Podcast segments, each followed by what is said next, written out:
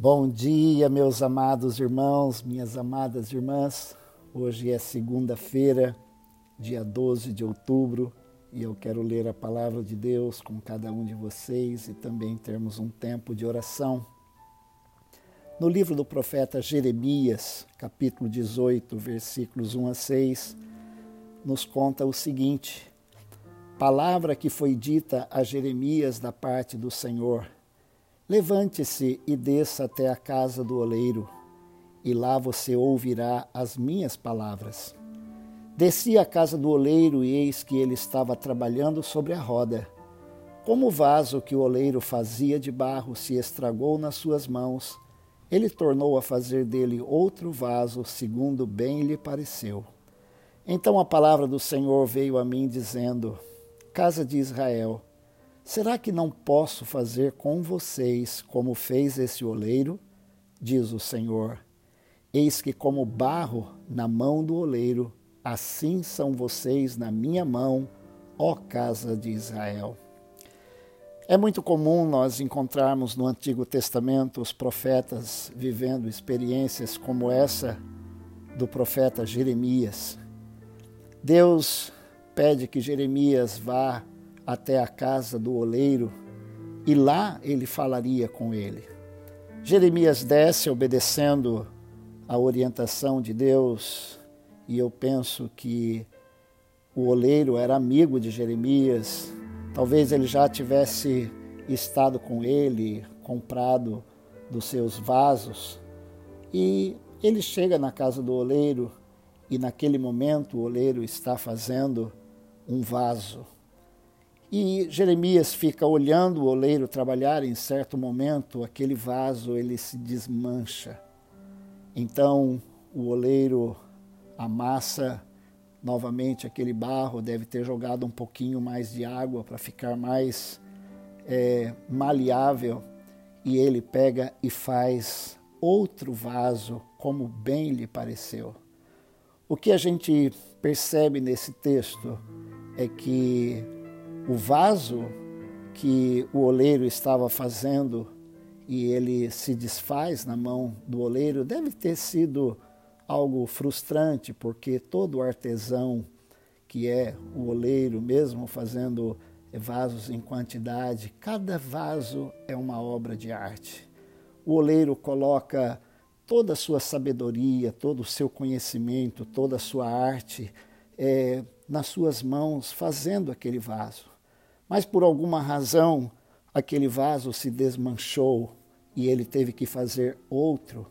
E provavelmente não saiu exatamente como ele estava fazendo o anterior, mas pelo texto que diz que ele fez novamente um como bem lhe pareceu, tudo indica que ele tenha feito um vaso melhor do que o anterior. É exatamente isso que a palavra de Deus é, vem para Jeremias dizendo: é, Casa de Israel. Jeremias falaria para o povo de Israel: Acaso eu não posso fazer com vocês como fez esse oleiro? Meus queridos, circunstâncias na nossa vida é, fazem com que as coisas desmoronem ou percamos aquilo que nós estávamos fazendo e circunstâncias fazem com que as frustrações elas tomem conta do nosso coração, porque os nossos projetos e os nossos planos ou aquilo que nós é, queríamos que acontecesse não aconteceu. Todos nós temos essas experiências de frustrações nas nossas vidas. Mas há uma coisa linda na palavra de Deus, porque Deus, ele é perito em restaurar. Deus, ele é perito em refazer projetos. Deus não descarta ninguém. Nós não somos descartáveis para Deus. Tampouco Deus recicla. Nós achamos às vezes que Deus pega coisas é, estragadas e ele então ele faz algumas adaptações naquilo não. Deus é perito em fazer coisas novas. A Bíblia é repleta de passagens que apontam para o fato de que Deus, ele faz novas todas as coisas. O profeta Isaías, ele diz lá no capítulo 42, versículo 9: Eis que as primeiras predições já se cumpriram e agora eu lhes anuncio coisas novas. E antes que se cumpram, eu as revelo a vocês. E no capítulo 43, nos versículos 18 e 19, o mesmo profeta Isaías é usado por Deus para dizer: não fiquem lembrando das coisas passadas, nem pensem nas coisas antigas. Eis que faço uma coisa nova. Agora mesmo ela está saindo à luz. Será que vocês não o percebem? Eis que porei um caminho no deserto e rios nos lugares áridos. E muitos anos depois, o apóstolo Paulo escreve na segunda carta aos Coríntios, capítulo 5, versículo 17, ele diz: Assim que, se alguém está em Cristo, nova criatura é, as coisas velhas já passaram e eis que tudo se fez novo. Meu irmão, minha irmã, eu quero dizer uma coisa para você hoje, baseado na palavra de Deus. Deus não quer renovar apenas as coisas da nossa vida. Deus quer renovar o nosso coração. Deus quer renovar a nossa mente. Não adianta nada nós termos é, coisas é, renovadas, nós termos talvez até alguns projetos refeitos, se nós não refizermos o nosso coração e a nossa mente.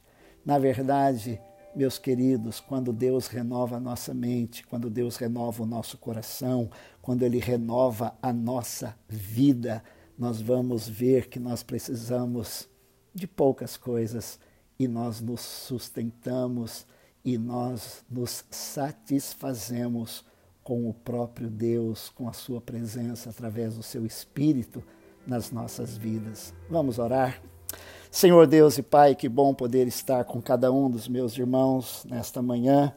E eu quero, neste momento, orar por cada um. O Senhor conhece o coração e a vida. O Senhor conhece, ó oh Deus, as circunstâncias que cada um está vivendo. Ó oh Deus, e aquelas experiências que tivemos, talvez num passado longínquo ou num passado recente coisas que nos magoaram, nos frustraram, coisas como esse vaso na mão do oleiro que se desmanchou, coisas que se desmancharam, mas nesta manhã o Senhor está dizendo para cada um de nós, para nós não ficarmos lembrando das coisas passadas e nem das coisas antigas, porque o Senhor está fazendo uma coisa nova, uma coisa que está saindo à luz. Eu oro, Deus, para que o Senhor renove o coração e a mente de cada um dos meus irmãos e irmãs. Que o Senhor abençoe a cada um, nos dê um dia abençoado e uma semana vitoriosa. No nome precioso de Jesus, nós oramos com gratidão. Amém. Deus te abençoe.